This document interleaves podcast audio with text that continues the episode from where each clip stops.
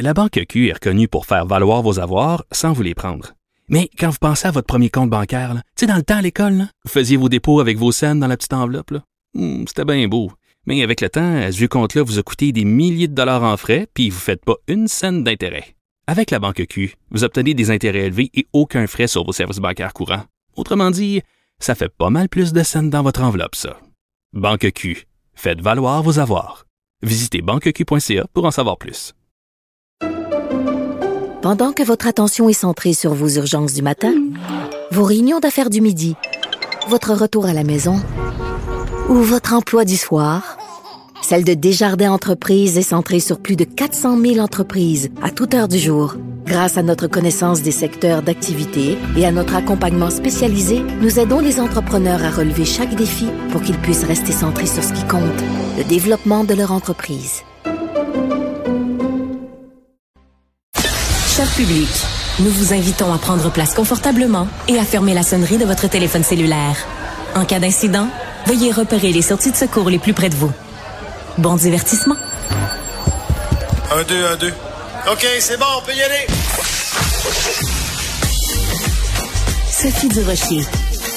Elle met en scène les arts, la culture et la société pour vous offrir la meilleure représentation radio. Sophie Durocher. Tout un spectacle radiophonique. Bonjour tout le monde, j'espère que vous allez bien. écouter euh, pour débuter l'émission, un sujet euh, pas facile, mais un sujet nécessaire. Est-ce que vous pensez que des documentaires peuvent changer la vie des gens. Moi, j'en suis convaincue et ça depuis plusieurs années. Des documentaires sur des questions sociales qui peuvent euh, réussir ou contribuer, en tout cas, à ouvrir les yeux des gens sur différentes différentes réalités. Paul Arcan euh, a été à la tête de différents documentaires qui ont vraiment ébranlé la société québécoise. Et là, il y a un documentaire co-scénarisé par Paul Arcan et André Saint-Pierre qui est disponible depuis deux jours, donc sur la plateforme vrai. Ça s'intitule Les collectionneurs d'enfants. Vous en avez déjà entendu parler. C'est un documentaire euh, difficile mais nécessaire sur la cyberpédophilie. Comme je vous le disais, il est co-scénarisé par Paul Arcan et André Saint-Pierre. Puis André Saint-Pierre, réalisateur, est avec nous. Bonjour André. Bonjour Sophie. André, ça va? ben moi ça va très bien. Donc je vais dire à tout le monde la raison pour laquelle on se tutoie, c'est qu'on se connaît. T'as réalisé pendant plusieurs années une certaine émission qui s'appelait Les Francs-tireurs. Donc t'as fait partie de ma vie pendant plusieurs années. Euh, André. Euh, tu es un réalisateur absolument extraordinaire. Est-ce que tu dirais que dans ta carrière, euh, euh réaliser, co-scénariser les collectionneurs d'enfants qui parlent de cyberpédophilie, est-ce que c'est euh, ton travail le plus difficile, le plus pénible, le sujet le plus délicat? C'était effectivement très délicat parce que euh, c'est sûr que c'est de côtoyer toute une faune, euh, toute une faune là euh, qui est pas qui, qui, est pas facile, qui est pas qui est pas évidente. Il y, a, il y avait aussi une question de respect des victimes, mais je te dirais qu'entre autres dans le troisième épisode, on est dans une cuisine de, de, de Maisonneuve avec deux, euh, deux criminels qui, qui, sont sortis de prison récemment et tout ça. Et on était avec Paul. Et euh, honnêtement, je peux te dire que je pense que c'était la cuisine la plus triste du monde entier là, à ce moment-là, c'est qu'on on, a, filmé.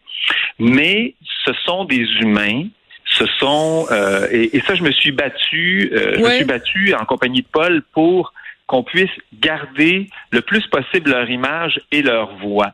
Parce que ce sont des humains, ce sont pas. Euh, souvent quand on parle de ce sujet-là, ce que je déplorais, c'est que c'est souvent des, des gens filmés en ombre chinoise avec des voix robotisées et tout ça. Et on pense qu'on va les reconnaître comme ça, mais ils sont pas comme ça. Hein? Ils sont pas comme ça. Ce sont, euh, c'est le voisin, c'est le, le, le, c'est le parfois c'est le professeur d'université, c'est l'étudiant, c'est euh, c'est euh, c'est euh, en fait ça touche toutes les catégories de population des, des gens donc souvent qu'on côtoie sans le savoir. Ouais. Donc je comprends l'idée. L'idée c'est de dire si on leur conserve leur visage humain, quelqu'un qui regarde ça va c'est, ça rend la chose plus réelle d'une certaine façon. En même temps, André, est-ce que le danger, justement, en conservant leur côté humain, c'est qu'on oublie que ce sont des monstres? Ah, écoute, c'est sûr que Paul Arcan étant celui qu'il est, je veux dire, il n'y a aucune euh, question difficile qui est épargnée, qui leur est épargnée. Tu comprends? En plus, Paul, euh, comme plusieurs, là, mais Paul particulièrement, a ce détecteur de mensonges là, intégré. Le bullshit, disons-le. Le détecteur de bullshit intégré qui fait que les, les, gens se sentent pas mal obligés de dire la vérité. Donc, il y a des choses qui sont pas à leur avantage. Il y a des choses que tu te demandes même pourquoi. Pourquoi est-ce qu'ils ont accepté? Euh, je pense qu'en partie, c'est parce que leur vie à l'extérieur devient assez infernale, euh, parce que c'est un crime, c'est un crime qui a pas de c'est un crime dont, euh, dont, dont, tout le monde se rappelle et qui a très peu, il n'y a, a, pas d'échappatoire. Alors, et surtout si tu es à l'extérieur de Montréal, si tu es en région oui. et, et, que le journal local a parlé de toi abondamment, là, euh, je peux te dire que euh, il y a pas de la porte de sortie n'est pas facile à trouver. Ouais.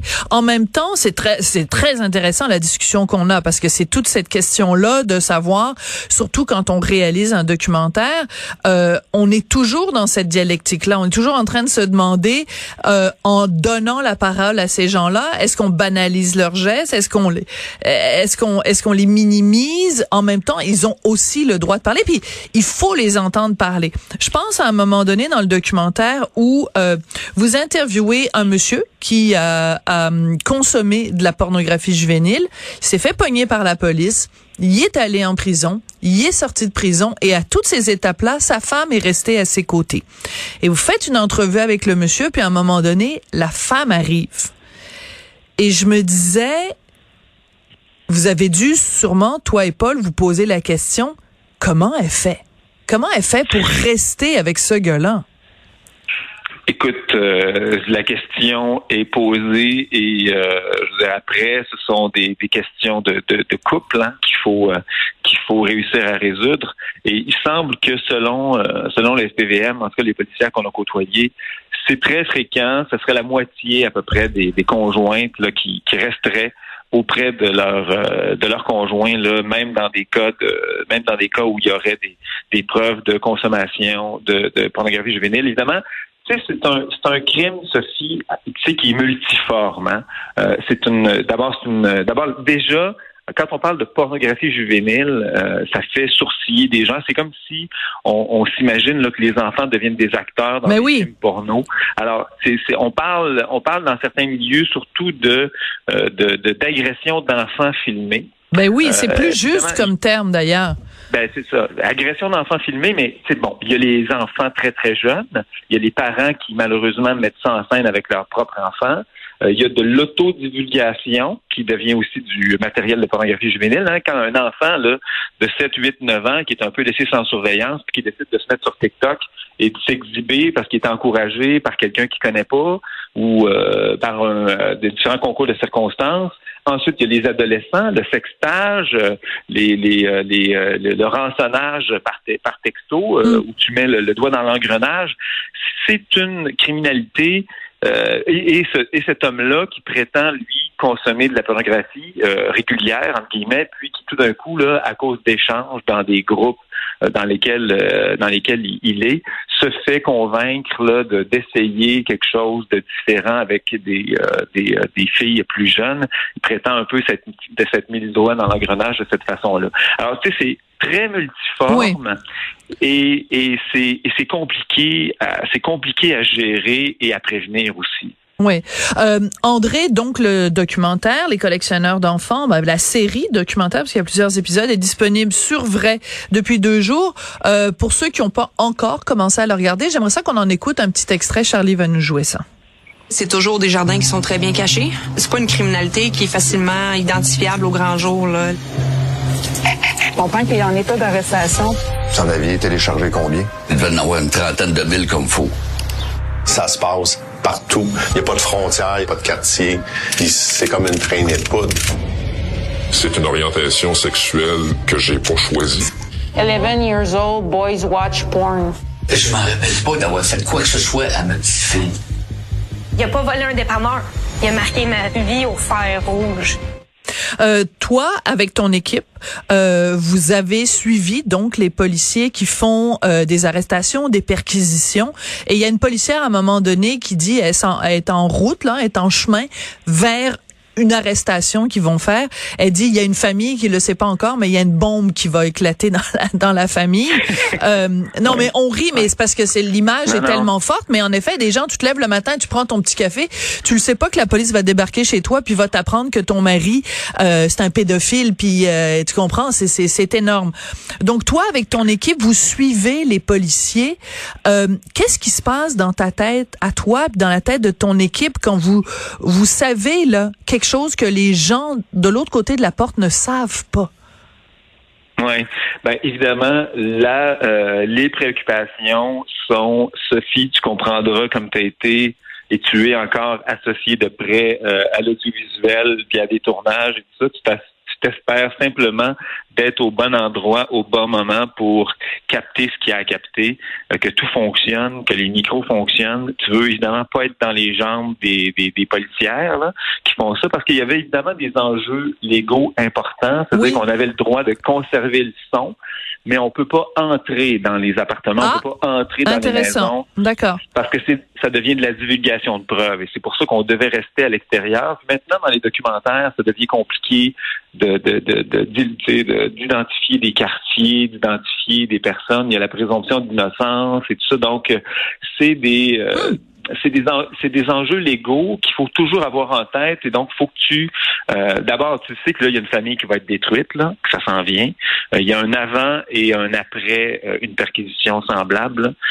Et donc tu sais que tu vas assister à quelque chose de désagréable. Puis les policiers qui sont là ne sont pas insensibles non plus au fait qu'il y a des victimes collatérales à ce type de, de, de à ce type de criminalité là parce que ce sont des justement des jardins bien cachés hein. Dans mm. ce dans ce cas-là dans cette question là il y avait des ordinateurs cachés un peu partout dans la maison euh, et donc euh, là tout d'un coup le, le, voile se lève sur quelqu'un que tu croyais connaître très bien et avec qui donc tu euh, tu partageais la vie t'imagines-tu?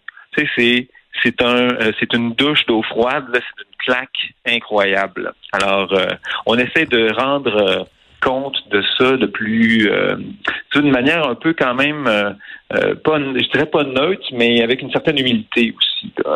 c'est pas le moment de faire, de faire juste un film d'espionnage là.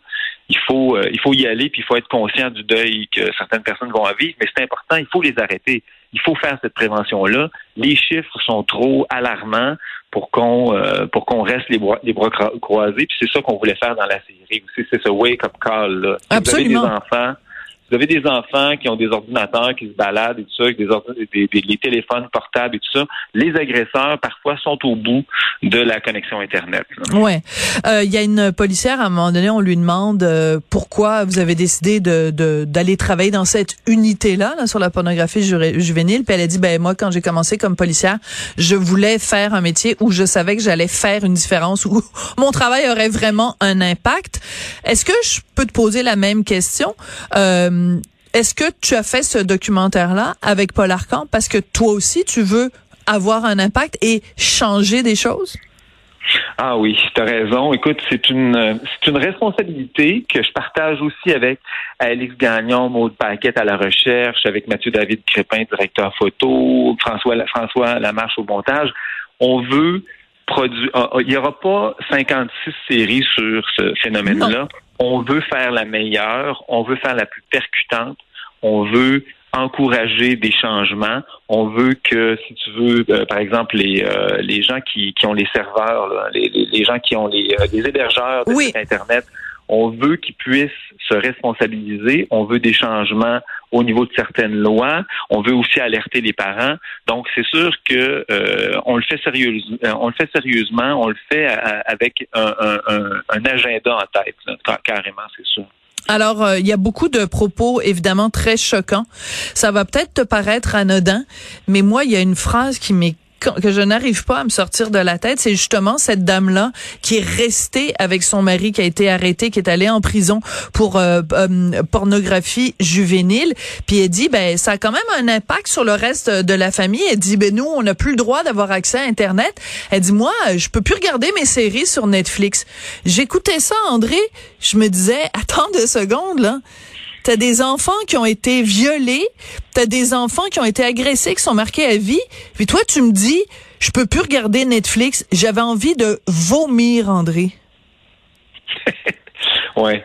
Euh, écoute, après, ce sont les répercussions. D'abord, euh, faut, faut aussi dire qu'elle a elle s'est demandé, elle a fait le tour des, de ses enfants, elle a demandé à ses enfants, elle a demandé euh, aux amis de ses enfants si jamais le père avait fait quelque chose. Euh, mais je pense qu'il s'agit là de répercussions qu'on peut pas imaginer dans la vie de tous les jours. C'est pour ça que je te dis que quand un événement comme ça arrive, euh, Sophie, c'est ça, il y a un avant et un après. Ben, c'est sûr. que là, tout d'un coup, il y a plus de, il y a, plus rien n'est anodin. Euh, le conjoint ouvre sa tablette, a son téléphone portable dans les mains, parce que ça aussi, c'est un, un, autre truc, hein, c'est-à-dire que c'est plus facile de dissimuler de son conjoint avec un téléphone portable. Alors, il y a beaucoup de ces cas-là aussi où euh, justement le chum, le conjoint, euh, tout d'un coup euh, disparaît un peu avec son avec son téléphone. Et, un téléphone, c'est beaucoup beaucoup plus facile à, à, cacher qu'un ordinateur avec un gros écran et tout ça qui est immobilisé sur un bureau. Tu vois? Donc, il y a tout ça aussi qui, qui, est, qui, est, qui est abordé parce que la troisième personne qu'on qu'on perquisitionne dans le dernier épisode, tu, souviens peut-être. Oui. C'est son téléphone qui lui a été saisi dans les mains. Et, euh, et euh, tu vois, ça, c'est un autre canal malheureusement de diffusion de ces images-là qu'il faut euh, qu'il faut surveiller. Absolument. Bon, en tout cas, merci à toi, merci à toute l'équipe, merci à Paul Arcan pour ce, cette série documentaire, les collectionneurs d'enfants. Euh, c'est fait avec beaucoup de de, de de pudeur par rapport aux victimes euh, et en même temps, on le reçoit en pleine face là quand on est parent d'enfants, mais juste comme citoyen, c'est c'est très dur, mais nécessaire. Donc, j'encourage tout le monde à aller regarder ça sur la plateforme Vrai. Merci beaucoup, André Saint-Pierre euh, réalisateur, co-scénariste. Merci Sophie de m'avoir reçu et c'est toujours agréable de te parler. T'es gentil. Merci André.